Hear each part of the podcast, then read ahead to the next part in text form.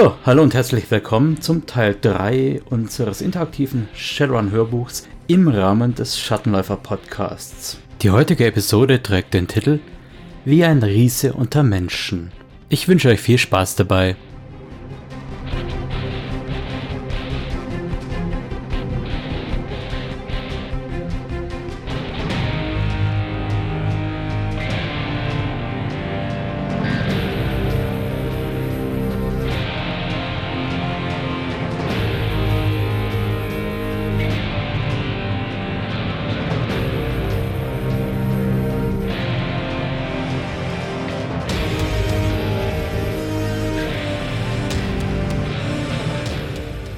Für die, die heute das erste Mal reinhören, nochmal kurz die Spielregeln.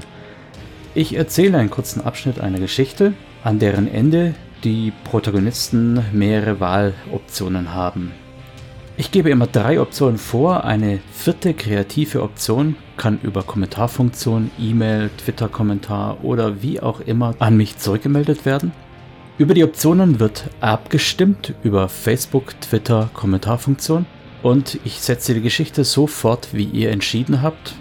Natürlich abgesehen davon, dass eventuell eine ganz besonders kreative Lösung eingeht, die in der Abstimmung noch nicht berücksichtigt werden konnte. In der letzten Folge war Thorn unsichtbar bei den Gegnern zurückgeblieben, weil er nicht mit seinem Team durch die Kanalisation fliehen konnte. Als Riese hat sich das einfach unkomfortabel erwiesen. Und die Abstimmung hat ergeben, dass ihr der Meinung seid, Thorn solle bei den Gegnern bleiben, um noch mehr Informationen einzusammeln. Euer Wunsch ist mir Befehl, also bleibt Thorn bei den Gegnern. Der Titel der heutigen Episode heißt dementsprechend auch Wie ein Riese unter Menschen. Thorn musste sein Team informieren, ihnen sagen, dass sie ein Pelzender trugen. Mit dem Comlink? Blödsinn. Jede Nachricht würde Tara erst erreichen, wenn das Team die Kanalisation längst verlassen würde. Und das wäre zu spät. Denn dann wäre der Peilsender auch wieder zu orten. Außerdem wusste er aus eigener Erfahrung, mit wie viel Verspätung Tara ihr Comlink checkte. Vor allem während eines Runs. Einen weiteren Zauber wollte er nicht wagen. Der Entzug machte sich ohnehin schon stärker bemerkbar, als er erwartet hätte. Und früher oder später würden die frisch stetig neu erscheinenden Blutstropfen auf dem Asphalt jemandem auffallen müssen. Einem Impuls folgend griff Thorn mit seinen geistigen Fingern hinaus in den Astralraum, um seinen vorher beschworenen Watcher herbeizurufen. Gerade noch rechtzeitig erinnerte er sich daran, was sein Professor ihm immer wieder gesagt hatte. Sörensen, Sie sind clever und zäh wie Stahl, aber Sie haben eine Signatur, die vergleichbar mit dem Geruch eines Stinktiers ist. Penetrant, lästig, andauernd und nicht wieder wegzubekommen. Tun Sie sich den Gefallen und lassen Sie niemanden einen Ihrer Zauber oder Geister genau in Alpenschein nehmen. Mit einem Watcher würde er also nicht nur sich selbst, sondern eventuell auch sein Team exponieren. Er schalt sich selbst mit einem und hielt schockiert den Atem an, als sich der Patrovic genannte in seine Richtung wand. Drecksviecher, tönte der Zwerg abfällig und meinte damit einen streunenden Hund, der in einiger Entfernung hinter Thorn an einer Mülltonne nach Essbarem suchte. Bislang hatte Thorn nur reagiert, dem Tempo und den Bedingungen der Ereignisse folgen müssen. Jetzt Während die Soldaten mehr oder weniger ratlos, verzweifelt, untätig herumstanden, hatte er einen Moment zu überlegen. Und je mehr Zeit er damit verbrachte, desto mehr wunderte es ihn, warum seine aktuellen Zauber noch nicht entdeckt worden waren. Er reckte den Hals, was natürlich bei seiner Riesenstatur überflüssig war, und begann das Wer ist das Wiskit-Spiel. Nach nur zehn Sekunden hatte Ton das Spiel gewonnen. Ungläubig schüttelte er den Kopf. Eine junge, bildhübsche Elfe trug statt der Panzerung eine mit arkanen Symbolen bestickte Jacke, die wie eine Mischung aus Gehrock und Uniformjacke der Konföderierten geschnitten war. Wie konnte man als Magier mit Würde nur so klischeehaft herumlaufen? Sicher, ihr fehlte der spitze Hut, der Stab und die Pfeife, aber so oder so konnte jedes Kleinkind erraten, dass sie die Zauberin in der Entourage war. So wie es den Anschein hatte, war sie nicht wegen ihrer Erfahrung oder Kompetenz angestellt worden. Ton sammelte bittere Galle in seinem Mund. Das, dieser Job, ihr Job war eigentlich sein Job. Er war mit Sicherheit kompetenter als sie. Und er war clever genug, sich nicht eine blinkende Neonleuchtreklame mit der Inschrift Magier auf die Stirn zu montieren. Wie viele Vorstellungsgespräche hatte er bei Konzern vereinbart? Wie oft war er erst gar nicht eingeladen worden? Und als er schließlich seinen Metatypus in den Bewerbungen verschwieg, wie oft hatte man ihm dann unter lapidaren Gründen abgesagt? Doch dieses Elfenpüppchen war den Access dann qualifiziert erschienen? Wirklich? Nicht jetzt, schnauzte er sich selbst gedanklich an und fokussierte wieder auf die aktuellen Geschehnisse. Sie, die Elfenmagierin, war dabei, sich den Ort des Geschehens anzusehen. Und sicherheitshalber ließ Thorn die Illusion fallen, die den Gullideckel bisher verborgen hielt, als ihr Blick langsam in dessen Richtung wanderte.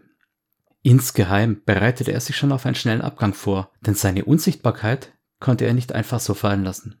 Der Silberrücken war mittlerweile mit einer Handvoll Chips die Horte der lamentierenden Anwohner losgeworden und ging mit der, lass mal den Chef daran, Mine durch die Szenerie. Ehrfürchtig teilte sich der Schar seiner Untergebenen, als er sich seinen Weg bahnte. Je länger er jedoch vergeblich nach Hinweisen suchte, desto missmutiger wurde er. Seine zielsuchenden Adleraugen ruckten auf die Barbie und sie erstarrte unter seinem Blick wie ein Kaninchen vor der Schlange. Magie! fährte er seine Frage wie ein Projektil auf sie ab. Thorn versteifte sich im bangen Erwarten. Sie musste die Signaturreste auf dem Gullideckel bemerkt haben. Doch sie schüttelte nur unsicher den Kopf. Herrje, Lieutenant Marzer, war das eine Antwort oder eine Frage? Sein gewaltiger Schädel, der Thorn an einen Trollschauspieler aus den frühen 2030ern erinnerte, hatte die Farbe ersterbender Glut angenommen, als er stampfend auf Schulze zusportete was die neben Schulze stehende Technikerin dazu motivierte, sich dezent aus der Szene zu subtrahieren. Der Befehlshaber hakte sich auf eine Weise bei seinem Kommandanten ein, die eher an ein Tackling erinnerte, und zog ihn beiseite, um ungestört reden zu können. Doch in Wahrheit fand dieses Vier-Augen-Gespräch unter sechs Augen statt. Der Silberrücken stand quasi mit den Fersen fast auf Torns Zehen. Zum Glück hatte Thorn eben noch tief eingeatmet, sodass er es jetzt für etwas mehr als eine Minute ohne Luft aushalten konnte. Schulze, das ist nicht gerade der glorreiche Erfolg, den ich im Hauptquartier angekündigt hatte. Und wenn ich untergehe, hier fügte er eine theatralische Pause ein, nehme ich Sie mit. Schulze hatte offensichtlich ein Mandala auf seinen Fußspitzen.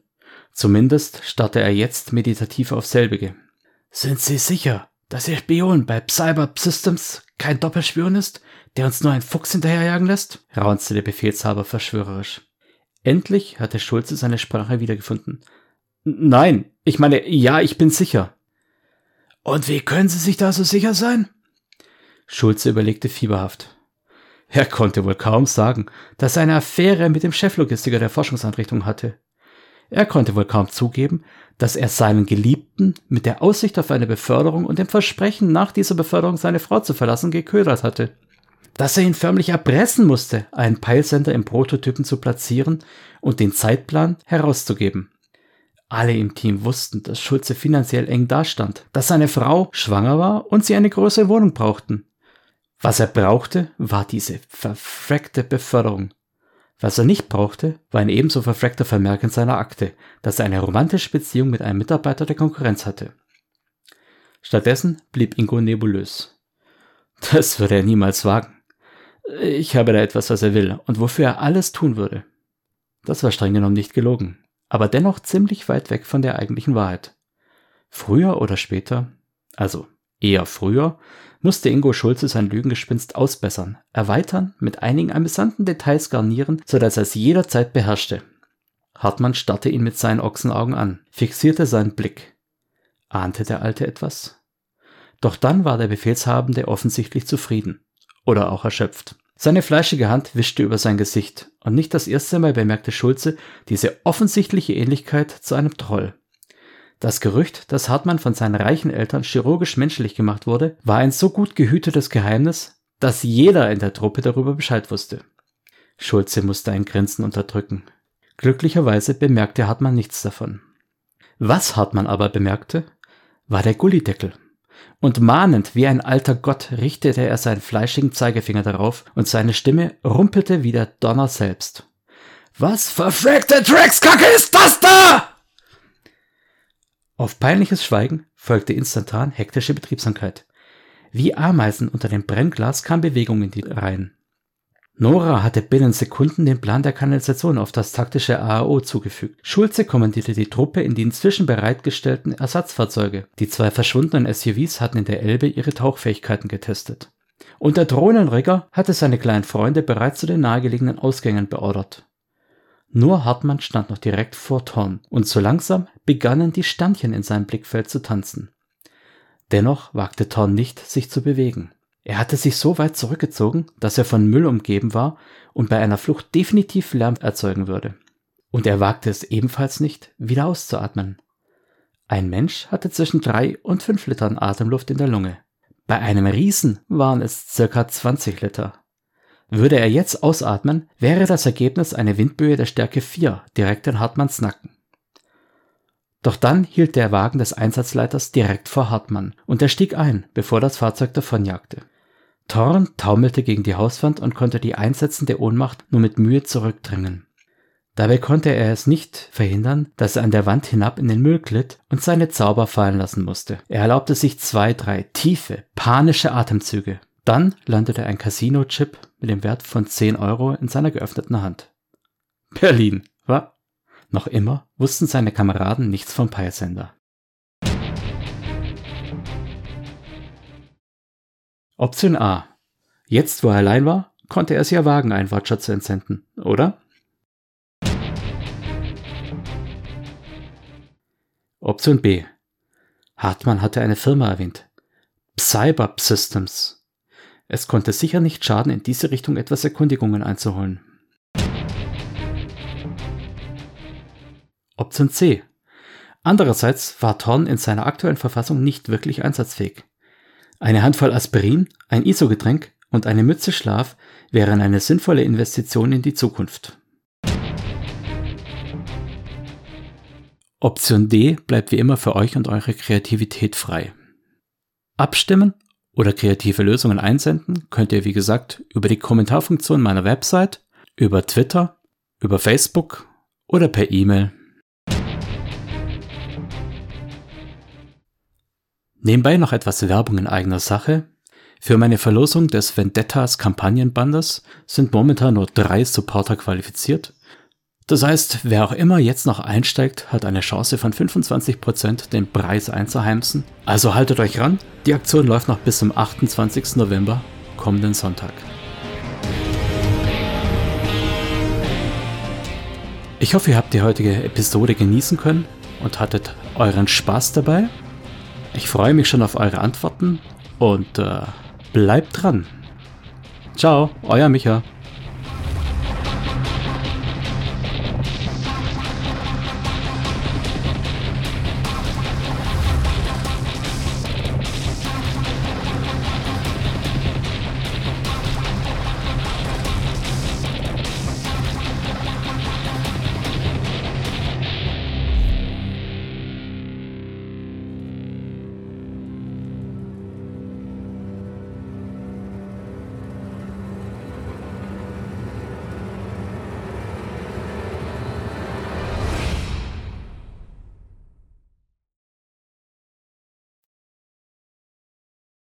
Ich erzähle einen kurzen Abschnitt einer Geschichte, der. Boah. Lecco mio. Sie musste die Signatur. Eine Handvoll Aspirin, ein ISO-Getränk und eine Mütze Schlaf wären eine. Eine Handvoll Aspirin, ein ISO-Getränk und eine Mütze Schlaf wären eine sinnvolle Investition. War ein so gut gehütetes Behalten. Doch dann hielt der Wagen des Ersatzleiters. Shadowrun-Logo und Inhalte mit freundlicher Genehmigung von Pegasus Spiele unter Lizenz von Catalyst Game Labs und Tops Company Incorporated. Copyright 2020 Tops Company Incorporated. Alle Rechte vorbehalten. Shadowrun ist eine eingetragene Handelsmarke von Tops Company Incorporated. Die Musik stammt vom Album Silicium von der Band Erdenstern und heißt A Reckless Chase. Die Verwendung im Rahmen dieses Podcasts erfolgt mit freundlicher Genehmigung von Erdenstern. Alle Rechte bleiben bei Erdenstern.